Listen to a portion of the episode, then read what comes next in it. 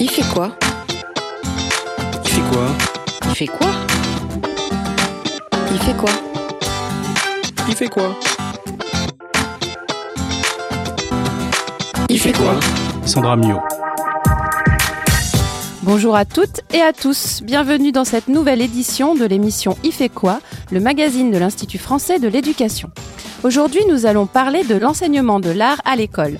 Nous allons nous intéresser tout particulièrement aux sorties scolaires qui sont réalisées dans le cadre de cet enseignement. Pour en parler, nous accueillons Lisa Marx, chargée d'études ici à l'IFE. Elle s'appuiera notamment sur les dispositifs Easy Bridge et lycéens et apprentis au cinéma. Nous retrouverons ensuite avec plaisir la chronique ciné de Maë en fin d'émission. Mais je vais tout d'abord laisser la parole à Claire Jordanengo qui nous propose une nouvelle trouvaille. Bonjour Claire. Bonjour Sandra. Alors avant de commencer, je vous propose d'écouter un petit mix préparé par notre réalisateur.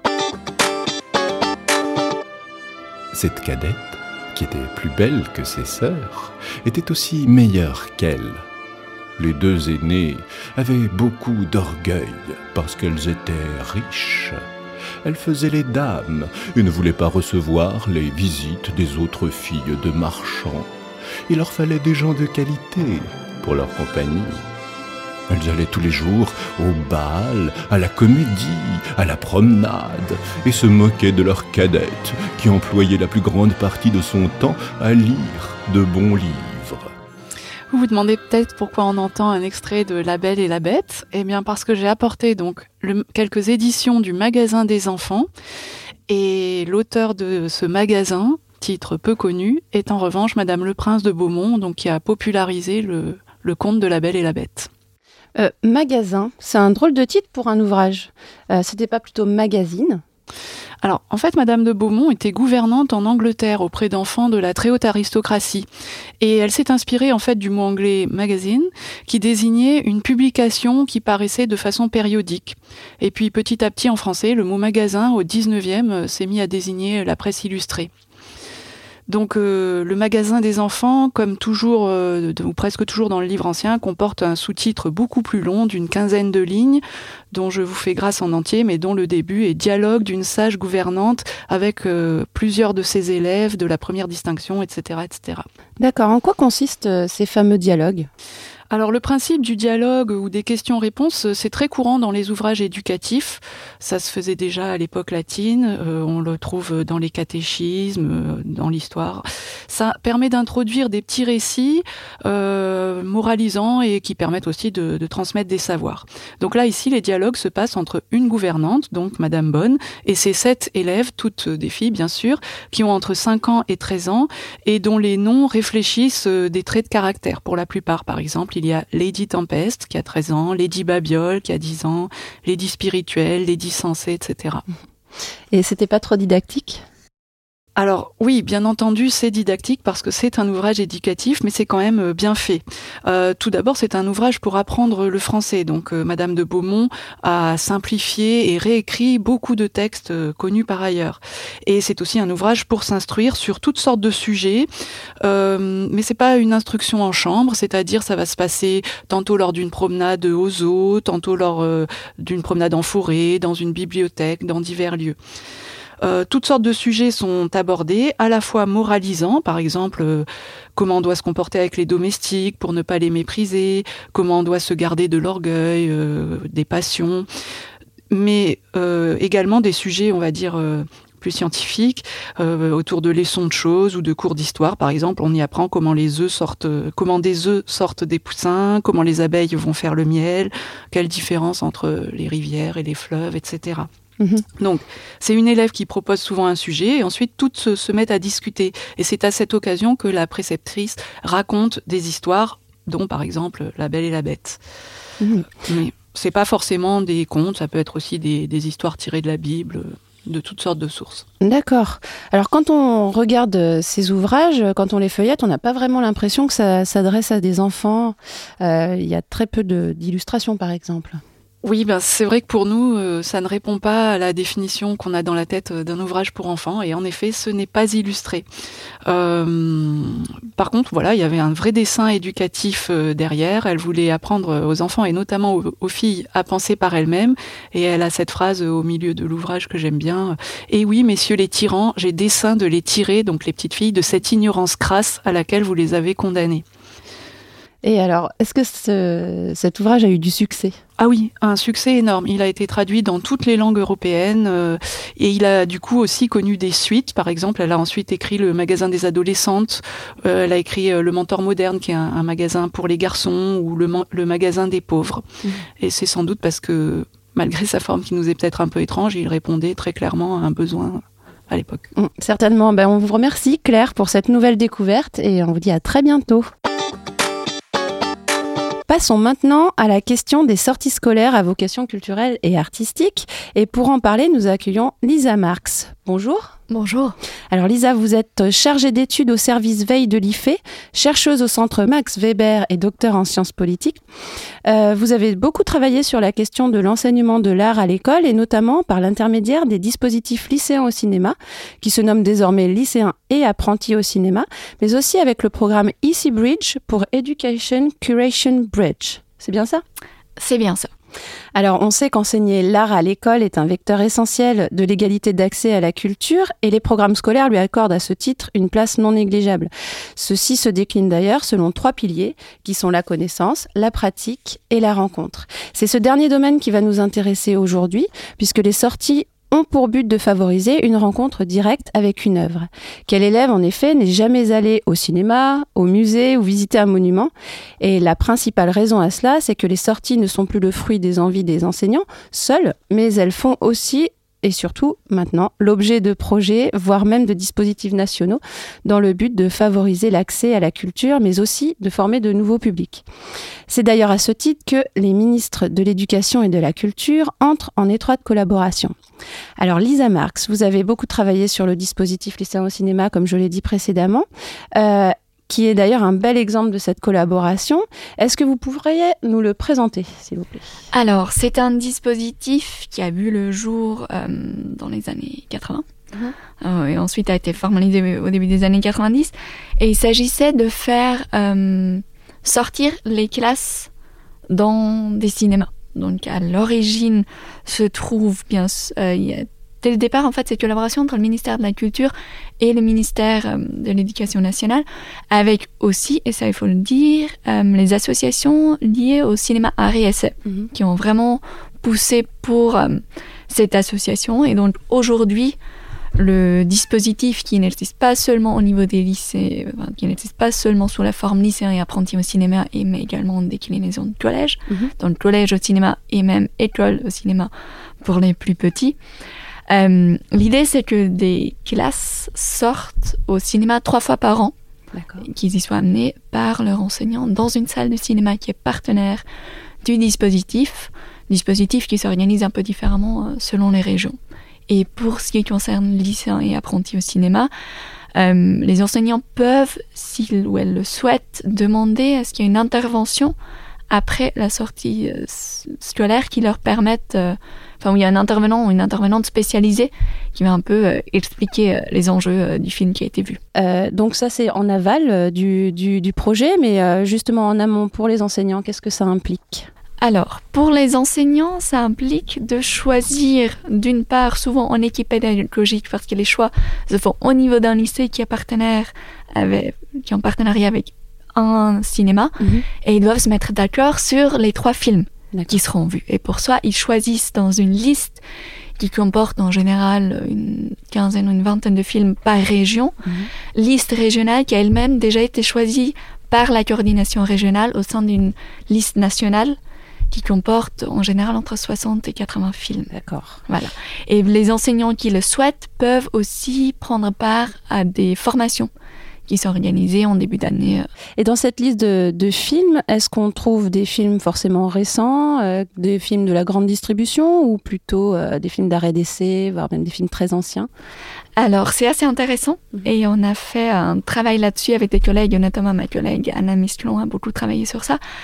Euh, en fait, il y a différents types de films qui coexistent sur cette liste. Alors clairement, la liste est composée de manière à s'opposer au box-office Mhm. et à ce qu'on considère au sein des dispositifs comme les pratiques ordinaires euh, de sortie au cinéma des adolescents et adolescentes. Mhm. Donc, euh, on trouve certains films récents. Donc, c'est une, une sélection assez éclectique qui, en fait, correspond aux critères de, de cinéphile éclairé et d'une certaine cinéphilie qu'on souhaite, euh, euh, qu'on souhaite transmettre Mhm. aux élèves. Donc, il y a des films anciens et il y a aussi des films récents, mais ce qui est, à titre d'exemple, pour les films américains, Mhm. les films américains ont presque tous plus de 30 ans. D'accord. Plus de 35 ans. Donc, les films américains ne peuvent rentrer dans le dispositif, en quelque sorte, que s'ils ont été euh, patrimonialisés, Voilà, c'est ça. ce que s'ils ont été adoubés. Et c'est pas pareil pour le cinéma qui vient du reste du monde. Mhm. Donc là, on est plus dans une optique d'éducation au cinéma, euh, finalement, à la cinéphilie, comme vous euh, le disiez précédemment. Euh, je voudrais qu'on parle maintenant du dispositif Easy Bridge. Euh, Est-ce que vous pouvez nous expliquer à- à quoi- en quoi il consiste, justement? Alors, EC Bridge, euh, souvent la prononciation est un peu francisée, mais effectivement l'origine du terme est anglais.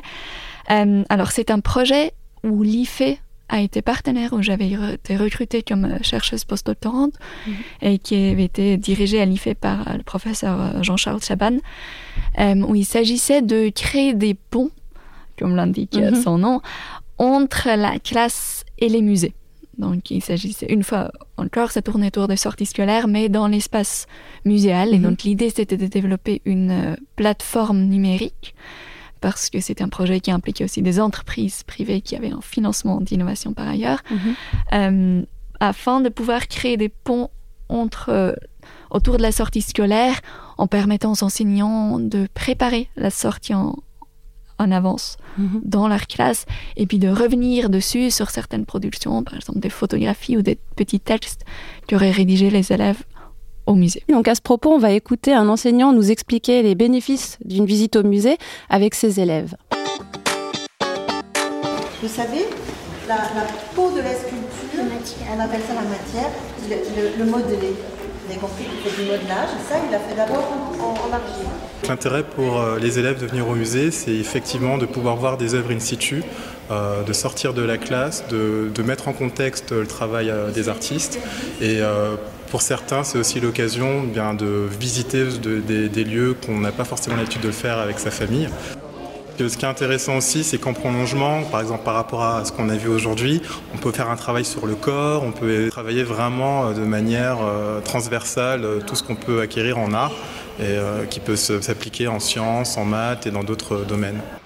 Alors l'enseignant nous montre ici que la rencontre avec l'œuvre permet l'ouverture culturelle, car elle rend accessible ou simplement visible des lieux ou des pratiques auxquels les élèves et leurs familles n'ont pas forcément accès ou ne pensent pas euh, simplement. Il nous dit aussi que cela permet l'acquisition de compétences transversales que l'on peut facilement réinvestir dans d'autres domaines, notamment des disciplines scolaires. Mais ça, c'est le point de vue d'un enseignant. Alors Lisa Marx, justement, est-ce que les musées, les cinémas ou plus largement les partenaires culturels sont sensibles aux objectifs des enseignants C'est une bonne question. Mhm. Alors, je pense qu'ils y sont sensibles d'une part, très clairement aussi parce que ça constitue une part non négligeable de leur public. Donc, ils ont conscience qu'ils sont euh, obligés en fait de travailler avec Mhm. euh, les partenaires et les institutions au sein de l'éducation nationale. Euh, par exemple, en regardant les, les programmes scolaires. Donc, Mhm. Moi, j'ai fait des entretiens dans des musées où il y avait des personnes spécifiques. Déjà, en général, il y a des services spécifiques en charge du public, Mhm. dont, au sein desquels il y a des personnes plus spécifiquement qui prennent en charge les scolaires ou qui sont responsables de l'accueil des scolaires et qui font un travail d'analyse très précise des programmes scolaires pour, d'une part, euh, pouvoir euh, caser les visites ou les propositions de visites qui existent au sein pour les mettre en accord avec euh, les programmes scolaires et d'autre part Mhm. pour les ajuster. Donc euh, ce travail de mise en cohérence, euh, il est clairement. Il, se retrouve aussi sur le terrain pendant les visites où les, les médiateurs et médiatrices sont en général assez... euh, enfin, répondent aux demandes des enseignants et enseignantes. D'accord. Ces pratiques, euh, de, sorties scolaires font systématiquement l'objet de projets et euh, les enseignants doivent souvent avoir recours à de nombreuses démarches administratives pour les mettre en place, qui sont souvent très chronophages. Que peut-on dire de ce que certains enseignants qualifient d'injonction de projet, justement? Alors, c'est effectivement euh, le cas. Il y a de plus en plus d'injonctions à monter des projets pour les enseignants et enseignantes. C'est aussi une euh, si une personne souhaite organiser une sortie avec sa classe, le moyen d'avoir les financements qui permettent, par exemple, de soit de payer les entrées, soit d'organiser le transport et autres, mm. c'est de le présenter comme un projet qui sera accepté par la direction, etc. Donc, mm. euh, il y a de plus en plus de d'injonctions à fonctionner euh, par projet, soit au sein de sa discipline, soit même avec des collègues d'autres disciplines. Et voilà. Et parfois, ça peut rentrer un peu en, tension avec le travail, par ailleurs, qui est demandé avec des programmes à respecter. Mhm. Euh, etc. Oui, et puis alors on comprend très bien la nécessité budgétaire, hein, ça c'est euh, indéniable. Euh, en revanche, est-ce que cela empêche une certaine forme de spontanéité? Je pense par exemple à un enseignant qui voudrait simplement récompenser ses élèves par une sortie scolaire à la fin de l'année, comme ça se faisait à une certaine époque. C'est une bonne question. Et je pense là, on revient à ce que disait l'enseignant tout à l'heure dans la mhm. capsule qu'on a entendu de l'intérêt que les élèves puissent voir dans la sortie ou alors même euh, l'enseignant-enseignante. Les études, il y a différentes enquêtes qui ont été faites au Québec, aux États-Unis, même en France, euh, qui montrent qu'il y a les motivations et les raisons pour lesquelles les enseignants font des projets mhm. sont variées. Ça peut aller d'un lien direct avec un programme scolaire, à une idée d'un apprentissage un peu plus large, à l'idée de s'approprier un lieu, y compris parce qu'il y a des obstacles réels et symboliques euh, envers la fréquentation de certains lieux. Mhm. Euh, voilà. Et souvent, en fait, ce qui se voit, c'est des idées de complémentarité. Donc, il y aurait une complémentarité entre les apprentissages et les enseignements en classe, et si on peut voir au sein du musée. Très bien, donc on voit que l'un n'empêche pas l'autre euh, de toute façon. Euh, alors, ma dernière question, c'est en ce qui concerne les statistiques. Est-ce que euh, on a des chiffres qui montrent, je parlais d'accès à la culture et de démocratisation de l'accès à la culture en introduction, qui montrent justement qu'il y a une amélioration en ce sens? Alors, il y a une note qui est sortie relativement récente, qui a été sortie par le ministère de la Culture et le ministère de l'Éducation nationale, mhm. par leur direction respective de la prospective et des statistiques, qui montrent que pour l'année scolaire 2017-2018, les projets ou des, euh, des actions, on va dire, d'éducation artistique et culturelle ont touché trois quarts des élèves.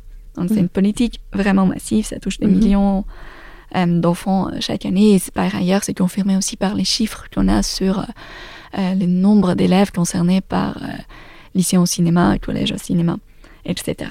Après, au sein même de, euh, de ces trois quarts, il y a des différences. Donc, mhm.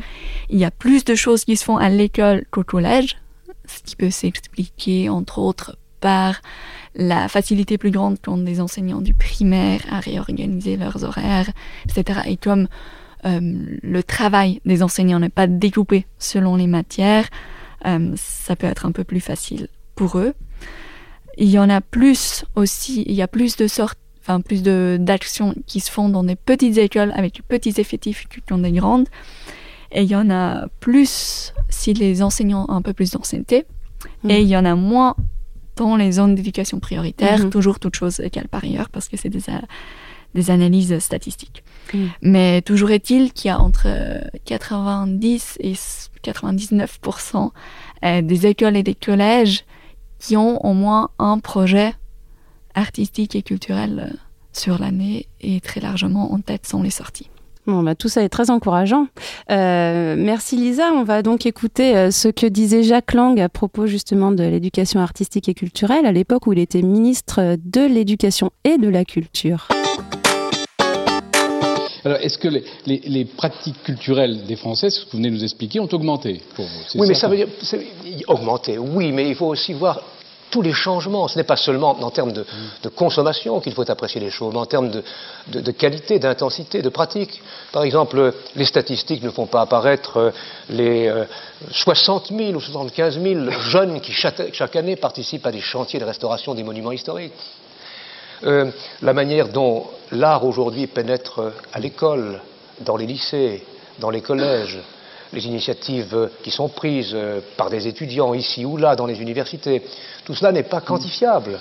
C'est un esprit des choses qui a beaucoup changé. Alors le ministre nous faisait remarquer à l'époque que au-delà de participer au développement de la culture en France, l'enseignement des arts à l'école participe à ce qu'il appelle un esprit des choses, qu'on pourrait interpréter comme le développement et l'épanouissement des individus, voire de la société tout entière.